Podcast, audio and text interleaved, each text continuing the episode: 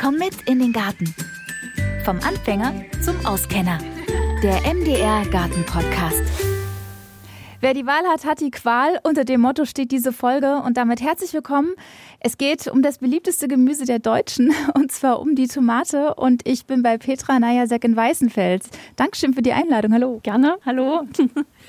Petra, du baust nämlich wahnsinnig viele Tomatensorten an. Deswegen habe ich mir gedacht, machen wir die Podcast-Folge mal zusammen.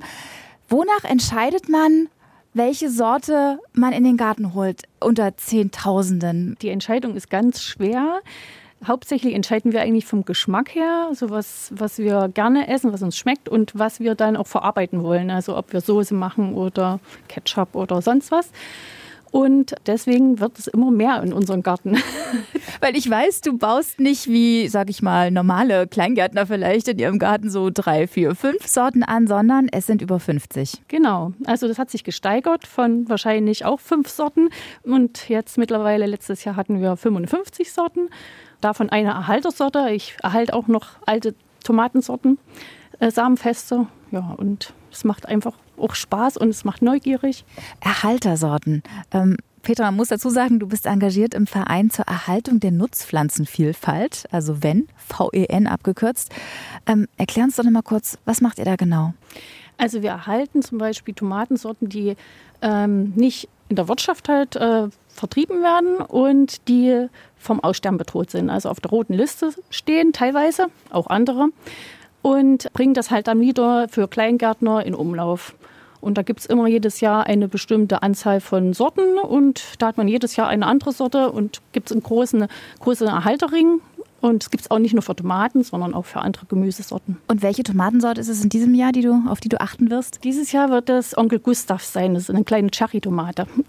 Schöner Name. Genau, ja, das klingt schön. Und es ist wirklich auch eine schmackhafte, süße Cherry-Tomate. Hm. Das heißt, Petra, wenn ich jetzt hier durch deine ganze Tomatensamensammlung schaue, du kannst mir jetzt echt zu jeder dieser Sorten sagen, wie die schmeckt? Mittlerweile schon, ja. Also die, die ich jetzt schon mehrmals angebaut habe, kann ich sagen, ob sie süß ist, ob sie saftig ist oder feste Schale hat. Und was es für eine, für eine Sorte ist, ob es eine Cocktailtomate ist oder eine Fleischtomate, ja, das, das kriegt man dann schon über die Jahre mit. Okay, und das heißt, ähm, Geschmack ist natürlich, ja, Geschmack ist ja auch Geschmackssache tatsächlich. Jeder hat da irgendwie einen anderen Geschmack. Wenn ich jetzt sage, okay, ich mag jetzt zum Beispiel eher säuerliche Tomaten, die sollte nicht mehlig sein, wäre das ja schon mal ein Kriterium. Aber gibt es vielleicht noch andere Kriterien, nach denen man die Tomatensorte aussuchen könnte oder sollte für seinen Garten? Äh, auf jeden Fall. Also es kommt natürlich auch darauf an, wo die Tomatenpflanze steht. Dann ist es wichtig, dass zum Beispiel die Schale fest ist, also dass die Platz fest ist. Die nutzt man dann eben im Freien eher. Und manche mögen natürlich auch lieber eine feste Tomate und manche mögen eben eher eine sehr saftige Tomate. Also das ist wirklich, wirklich Geschmackssache, ja. Also ist es auch wichtig, sich ähm, über die Sorte so zu informieren, dass eben auch so ein Kriterium wie weiche Schale, ich weiß, meine Mama mag überhaupt keine feste Tomatenschale, die würde sich, glaube ich, dann eher dafür entscheiden. Also gucke ich da gezielt ähm, nach den Eigenschaften der Tomate und dann auch nach der Geschmacksbeschreibung. Machst du das dann auch, wenn du Sorten erhältst, ähm, dass du so eine detaillierte ähm, Beschreibung noch drauf gibst? Genau, dann gibt es jedes Jahr eine Checkliste und da wird genau geschrieben, erstmal auch die botanischen Richtlinien äh, oder Kriterien werden angegeben und auch geschmacklich und ähm, für was man die verwerten kann. Also es wird eigentlich ziemlich detailliert alles festgehalten und im Verein dann gesammelt und dort ist dann auch der Samen gesammelt. Okay, außerdem Gustav. Welche Sorte würdest du denn würdest du denn empfehlen, wo du sagst, ja, also wer die noch nicht kennt, der sollte die unbedingt mal ausprobieren? Viele mögen ja auch bunte Tomaten. Da gibt es ja auch natürlich ganz viele Sorten. Und äh, wir haben eine Tomatensorte, habe ich jetzt schon seit drei Jahren, die heißt Blush. Und die liebt unsere Tochter und die ist so also eher wie so eine Eierform hat die und die ist gelb-orange gestreift, ist schön süß und ist recht fest. Also die Schale nicht, aber die Tomate ist fest. Und das ist eine kleinere Tomate. Ansonsten von den Fleischtomaten, äh, also die, die Wahl ist wirklich schwierig, weil es gibt so viele leckere Tomaten, gerade die alten Sorten. die Ananas-Tomaten, egal ob es die gelbe ist oder die schwarze Ananas, die sind sehr aromatisch und als Fleischtomate erstens riesig groß. Also man kann dann teilweise auch Tomatenfrüchte äh, haben, die fast ein Kilo wiegen. Und Die Pflanze hat natürlich dann nicht so viele Früchte, aber das reicht dann schon aus und die ist extrem süß und saftig, also schon wie Ananas. Hm. Das hört sich total gut an. Aber dann ist mir jetzt immer noch nicht wirklich geholfen, Petra, weil ich muss ja mich dann durch die ganzen Beschreibungen durchlesen, um irgendwie was zu finden. Gibt es da nicht einen einfacheren Weg? Hm, entweder äh, Mundpropaganda, das ist das Beste wahrscheinlich, dass man eine Empfehlung kriegt von jemandem und sagt, ah, die Tomate ist total lecker, dann probiere ich die aus und entscheide dann selber, ob sie mir wirklich schmeckt. Dann wird sie entweder wieder angebaut oder nicht. Ich glaube, das ist das Beste. Oder man geht manchmal, gibt es auch so Tomatentag, dann kann man sich auch mal durchprobieren. Das machen wir zum Beispiel zu unserem Vielfaltstag. Da kommt immer jemand und hat halt, was weiß ich, 20 Tomaten und dann kann man die probieren und dann gleich auch Samen da kaufen. Und ähm, wenn ich jetzt eine davon haben möchte oder mehrere, wie komme ich dazu? Vielfaltstag wäre eine Möglichkeit? Genau, oder eben, äh, wenn wir manchmal so Samenfestivals gibt es in unterschiedlichen Städten, da werden auch so Samen getauscht, also Sämereien getauscht. Ansonsten, also ich verschenke das meistens die Samen, weil ich das ja jetzt nicht beruflich tue, sondern privat. Ja. Okay. Du hast gerade gesagt, die, die Tomate ähm, sollte eine platzfeste Schale haben. Das heißt, dass also, wenn es drauf regnet, die nicht kaputt geht und dann möglicherweise äh, gammelt und so, ne? Aber da stellt sich ja die grundlegende Frage und ich weiß, die ist umstritten unter Tomatengärtnern. Dach oder kein Dach? Ja, die ist wirklich umstritten, aber empfehlen würde ich schon immer ein Dach. Also es gibt sicherlich Tomatensorten, die sind im Garten, im Freien ähm, recht robust, also resistent gegen unterschiedliche Pilzkrankheiten, würde ich sagen, gibt es kaum welche. Da streiten sich wirklich die Geister. Aber ein Dach oben drüber ist immer vorteilhaft, weil dann ist einfach die Wahrscheinlichkeit, dass die Braunfäule ausbricht, äh, geringer. Also ein Gewächshaus nicht, einfach nur ein ganz normales Dach, dass auch der, der Wind durchgehen kann, die Luftbewegung da ist, weil das ja auch dann die Befruchtung äh, fördert. Das heißt, äh, Befruchtung, das braucht nicht unbedingt die Hummel bei der Befruchtung der Tomaten? Sind die selbst befruchten sozusagen? Genau, die sind selbst befruchten. Die brauchen halt ein bisschen Bewegung, dass die Blüte sich halt bewegen kann. Und die Hummeln fliegen natürlich trotzdem da dran und finden das ja auch lecker. Ja, und die Tomatenblüten muss man halt teilweise auch schützen. Also, dass keine Fremdbestäubung besteht, also die Gefahr besteht. Also, dass sie sich sozusagen untereinander verkreuzen, du dann quasi eine neue Sorte entwickelst irgendwie. Genau, also es kann, es kann möglich sein, dass sie sich verkreuzen.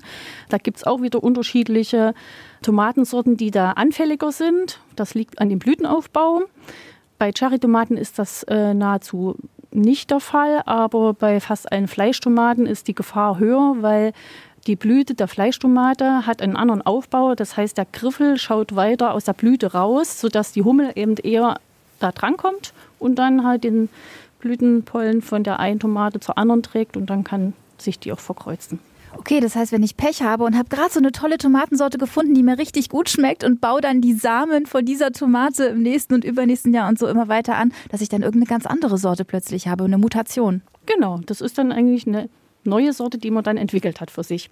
Manchmal ist die auch lecker, also man kann dann die selber anbauen, also weiter anbauen.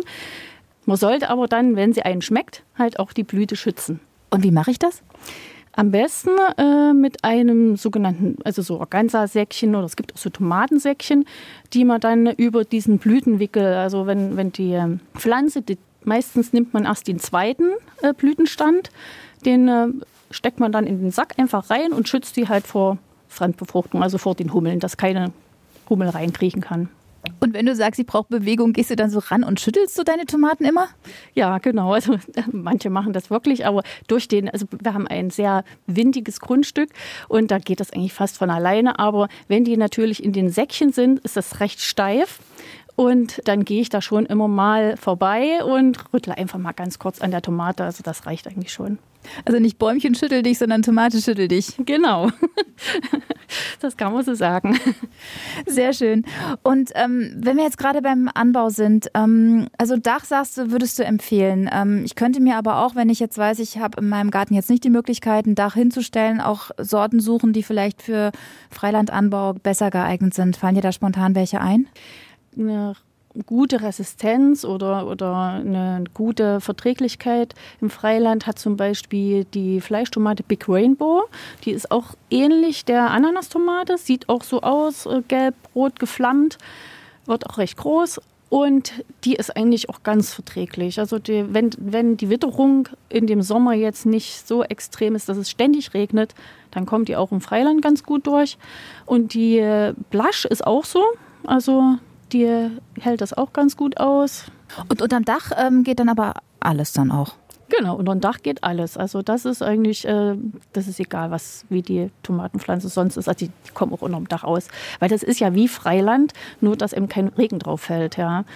Und das klappt super. Also manche Tomaten, die wachsen fünf Meter hoch unter dem Dach. Und wenn du jetzt hier 50 oder über 50 Sorten hast, die du jedes Mal anbaust, du ziehst sie doch wahrscheinlich dann auch alle selber vor. Ich meine, wie viele Jungpflanzen setzen du dann eigentlich so in deinen Garten? Ja, also ich ziehe die alle selber vor und äh, muss natürlich selektieren. Ich überlege dann immer, wie viel Platz ich für die Tomaten habe und ähm, nehme dann pro Tomatensorte drei Tomatensamen, sehe die aus und habe dann natürlich meistens so an die 200 Tomatenpflänzchen und verschenke die oder vergebe die an Freunde oder ich tausche auch teilweise. Wir machen auch äh, Pflanzentauschmarkt äh, mit Bekannten und ja, dass ich dann eben von jeder Sorte eine Pflanze bei mir behalte und den Rest, der wird dann eben an Freunde vergeben. Ja. Und was ist bei der ähm, Pflanzung zu beachten? Also ich habe mal gelesen, das habe ich auch schon mal ausprobiert, dass ich, wenn ich die Jungpflanze in die Erde setze, so nach den Eisheiligen macht man das ja erst, ähm, dass ich da so ein paar kleingeschnittene Brennnesseln mit reingemacht habe, weil das angeblich den, die Wurzeln wärmen soll. Machst du sowas auch? Ja, das machen wir auch immer in das Pflanzloch recht tief, also das Pflanzloch recht tief ähm, ausgraben, dann kommen die Brennnesseln rein, also richtig geschnittene Brennnesseln. Oder teilweise fahren wir mit einem Rasenmäher über die Brennnesseln, da hat man das klein gehäckselt, macht sich das noch besser, ist nicht so steif. Und ich glaube, es liegt auch in der Brennnessel, die hat viel äh, Kieselsäure. Und die äh, stabilisiert die Pflanzen, also macht die stärker, dass der Wachstum besser ist.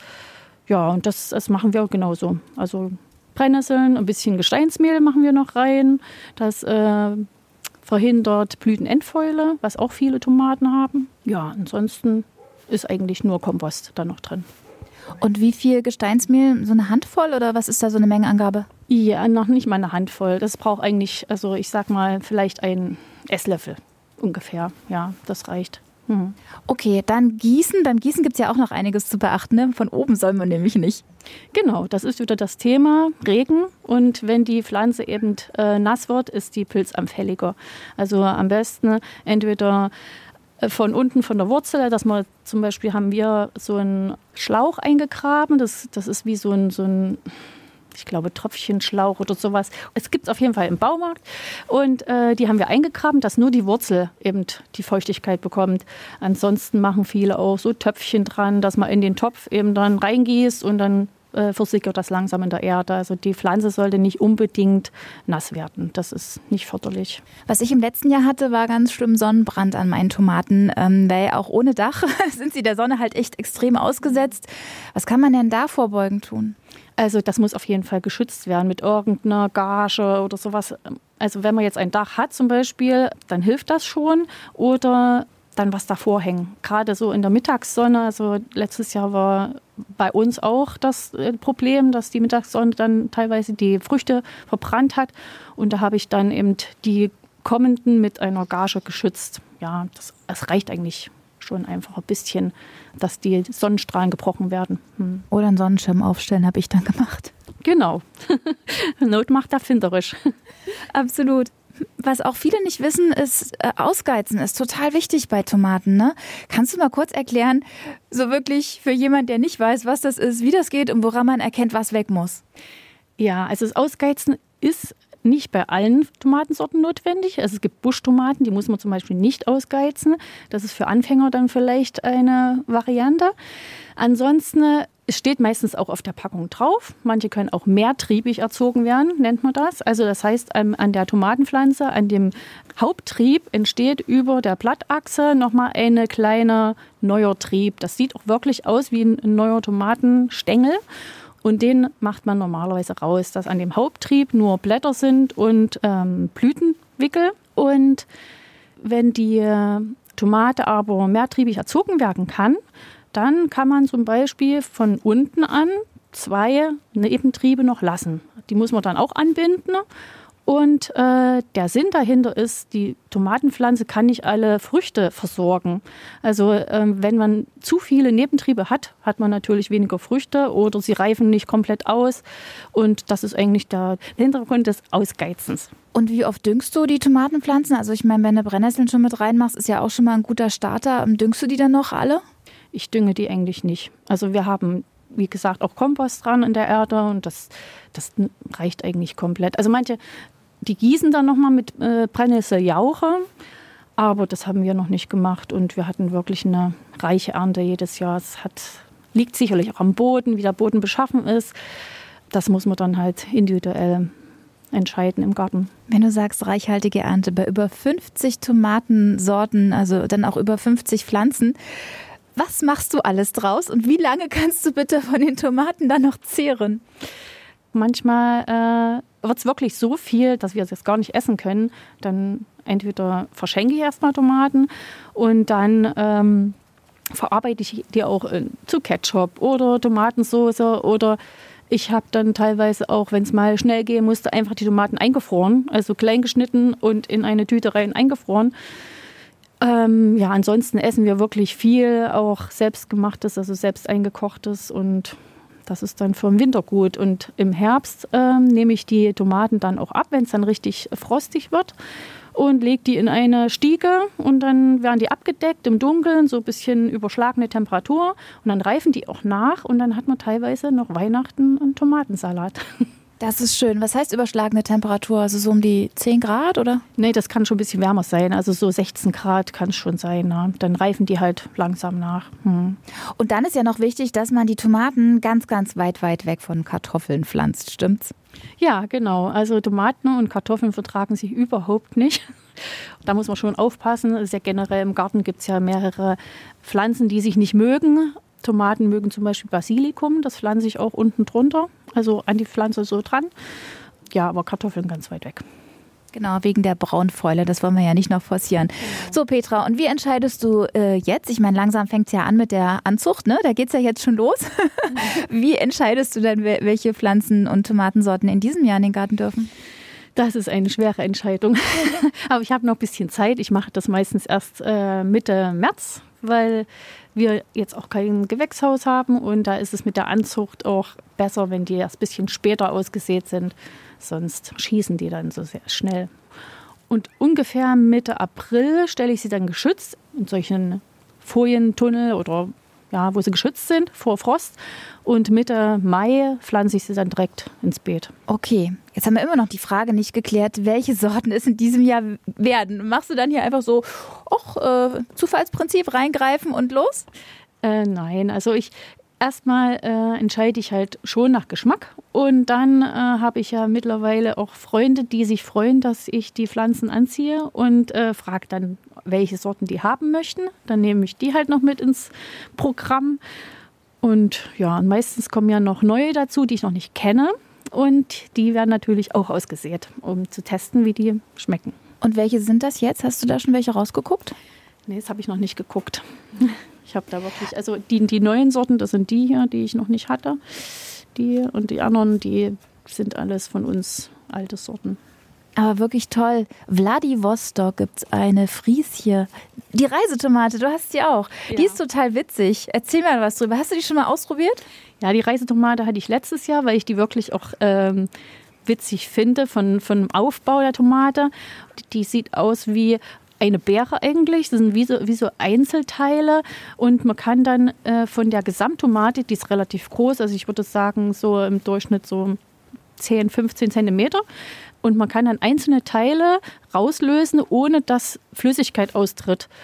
Deswegen sagt man auch Reisetomate, weil viele sagen, ich nehme die mit auf die Reise, dann matscht das nicht und ich kann die halt einfach im Auto essen, zum Beispiel. Geschmacklich ist sie nicht unbedingt die Wucht. Okay, die ist also nur was fürs Auge. Die ist nur was für, fürs Auge, genau. Also sie, sie schmeckt schon, aber sie ist nicht sehr süß und ähm, auch eher mehlig. Ach nee, dann will ich die nicht. Äh, schwarze indische, das sieht auch gut aus. Ach toll, Wahnsinn, so viele Sorten. Also ich glaube, ich würde hier per Zufallsprinzip ähm, zugreifen und anbauen. ja, das ist, wenn man sie nicht kennt, dann kann man eigentlich nur durch Zufall, aber ich empfehle dir gerne Sorten für deinen Garten. Sehr schön. Also ich hätte gerne was, ähm, ich mag festes Fleisch. Äh, ob die Schale jetzt so fest ist, mir eigentlich egal. Das ist nicht, sie darf nicht mehlig sein. Nicht mehlig und sie braucht unbedingt ganz viel Geschmack. Also so ein bisschen säuerlich mag ich total gerne. Also säuerlich, fest. Was wäre das so auf Anhieb? Ähm, da hätte ich zum Beispiel die Buschtomate, Tigerette heißt die, glaube ich. Gelb ist die. Und die hat viel Säure. Also die ist auch süß, aber die hat mehr Säure und braucht man nicht ausgeizen. Also gerade so vielleicht auch für den Balkon geeignet. Ah, okay, dann nehme ich die für den Balkon. Und ähm, sonst so geschmacklich wirklich sehr besonders, äh, voll aromatisch, vollmundig? Ähm, da haben wir eigentlich die Black and Red Boar. Die ist wirklich geschmacklich sehr gut, also hat wirklich äh, sehr viel Aroma. Dann hatten wir letztes Jahr, das ist zum Beispiel auch äh, eine, eine, super Tomate, die hatte ich in, im Halterring. Die heißt Pustakolos und ist auch wirklich so groß, wie sie heißt. Also die Früchte werden auch bis zu ein Kilo. Und die hat eine, ein, für eine Fleischtomate, sehr, ist sehr äh, aromatisch, süß und hat ein recht festes Fleisch. Also die hat nicht so viel Flüssigkeit, aber ist nicht mehlig. Also die ist wirklich ganz toll gewesen. Hm. Oh ja, die würde ich auch gerne mal ausprobieren. Und das Schöne ist, da brauchst du für einen Salat nur eine Tomate. Genau so ist das. Dankeschön, Petra, für die Empfehlung. Und ja, es bleibt die Qual der Wahl, aber du hast jetzt ein bisschen geholfen, dass es etwas einfacher wird. Vielen Dank. Gerne. So, und wir hatten es ja gerade mit dem, ähm, die Anzucht geht bald los und wie man das vielleicht auch ein bisschen nachhaltiger und auch kostengünstiger machen kann. Das erfahrt ihr in der nächsten Folge. Also, bis dahin.